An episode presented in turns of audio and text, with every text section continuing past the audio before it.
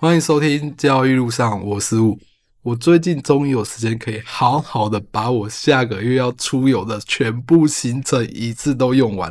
之前因为要忙别的事情，所以我就把行程上所有的住宿啊、订车啊，还有一些杂七杂八的事情都留到最后再用。所以最近去用的时候，其实蛮头痛的。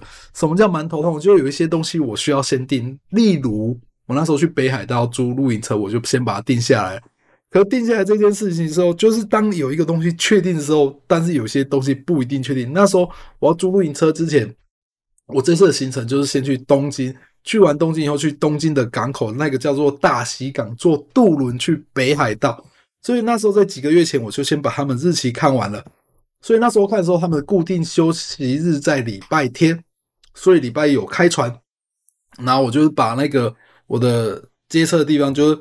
接在北海道接车日期接好了，殊不知，当我到这个月他们开放可以订船的日期的时候，发现因为现在可能是淡季，变成礼拜一、礼拜二都不开了，所以我租车想要再往后延一天，然后后来我就跟租车公司讲，租车公司说不好意思，你可以往后延一天，但是你最后的一个日期不能再往后延延一天了。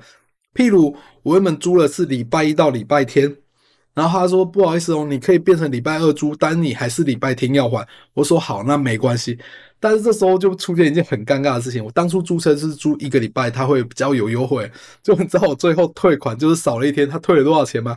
没有退任何一毛钱，他只退了我车子的保险费。因为我那时候租了一个礼拜，等于最后一天是免费赠送，就现在变成。我租的日期往后延，结果后面退车日期不能变，所以我少了一天，竟然价钱是一模一样，有没有觉得很尴尬？我那时候心中在想说，他们对方是不是因为知道，所以不给我多延一天呢？好了，开玩笑的，就这样子。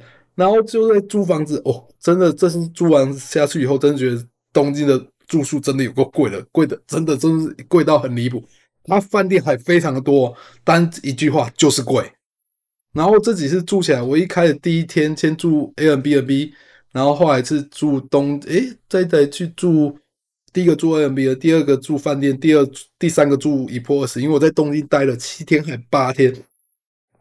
然后第二间的住宿我也找到我要住的地方，因为我要去那个吉普音，我要去吉普音后，我就想说找附近的住宿。我这在东京的时候，我也是全程租车租车，然后因为有带小孩，不想舟车来来回。那我就会找吉祥寺附近，那附近的住宿竟然没有住宿。我想说，那我再找远一点哈，再找远一点也没有，要找到那种车程要来回半个过单趟要半个小时。所以后来我在找完以后，我真的说怎么可能会没有住宿啊？但因为吉祥寺那比较偏，真能住的不多。后来台湾能找网站我都找完了以后，我才发现有日本的网站。我为什么会有这个想法？是因为我当初在订吉普音的票的时候，我要抢票。我在那天准时开放进去的时候，我不得不说，现在订票机是以前不是时间到进去抢票嘛？他们不是，他们就是你要在开票之前越早进去排，我不知道提早多少，我觉得最少一个小时。你只要提早进去排的话，你能抢票顺序就会在比较前面。如果晚进去，譬如他九点开始抢票，你如果在八点五九分进去，几乎都排在最后面，基本上就没有票。你有可能就要八点就在网站网站放着在那里等，然后开始抢票。可是那时候我就比较晚进去了，那时候我还重整网页，因为早个二三十分钟，我重整网页变成在八例例如在八点五十五分提早五分钟在那里等而已，一进去要等到快两万人，然后轮到我的时候已经买不到票了。我那时候想买不到票了怎么办？我之前已经放弃一次，这次很想去。后来找到虾皮有代购，然后去找那虾皮有代购以后，发现日本的网站，因为它有一个网站可以看还没有票，哇！只要日本代购，就是那个日本网站票其实超多，就我找那代购，其实门票贵了一倍。我后来想想，这是不是一个可以做生意啊？而且每个月就做一天就好，这在这天帮人家抢票，然后一个人可以多赚一倍的手门票费，其实是门生意，而且很短的时间，我觉得投资报酬率是很高。可是好像是日本办门号比较麻烦啊，所以你如果认识日本的友人，我觉得这应该是一个可以做生意，因为一一个礼拜你一直一个月只要花一天，我觉得那天赚的钱。现在我觉得应该应该可以有上班族的薪水，因为你可能帮十几二十个人抢票就有这个金额，而且去东京人那么多，我觉得应该是可以行的。也就因为有这个东西，我才知道其实日本呢很多票会留给日本自己人，所以那时候我就想说，那会不会这房间你用日本网站去订就？殊不知，真的用日本网站去订就。我去叫用一个叫一休网站的，不是那个以前我们看过的会带光头那个和尚，是真的有一个网站叫做一休一兄弟门网站，然后订了，诶，真的有，然后就订到房间了，而且我觉得可以去订订看。如果你找不到住宿的话，可以用这个一休网站，所以后来就把住宿都敲好了，车子也敲好了。所以很顺利的都用好这些东西了，接下来就等着出门了，下个月就会出门去了。这是我最近想跟大家讲出门旅行的事情。然后接下来我们就来聊聊交易上的事情吧。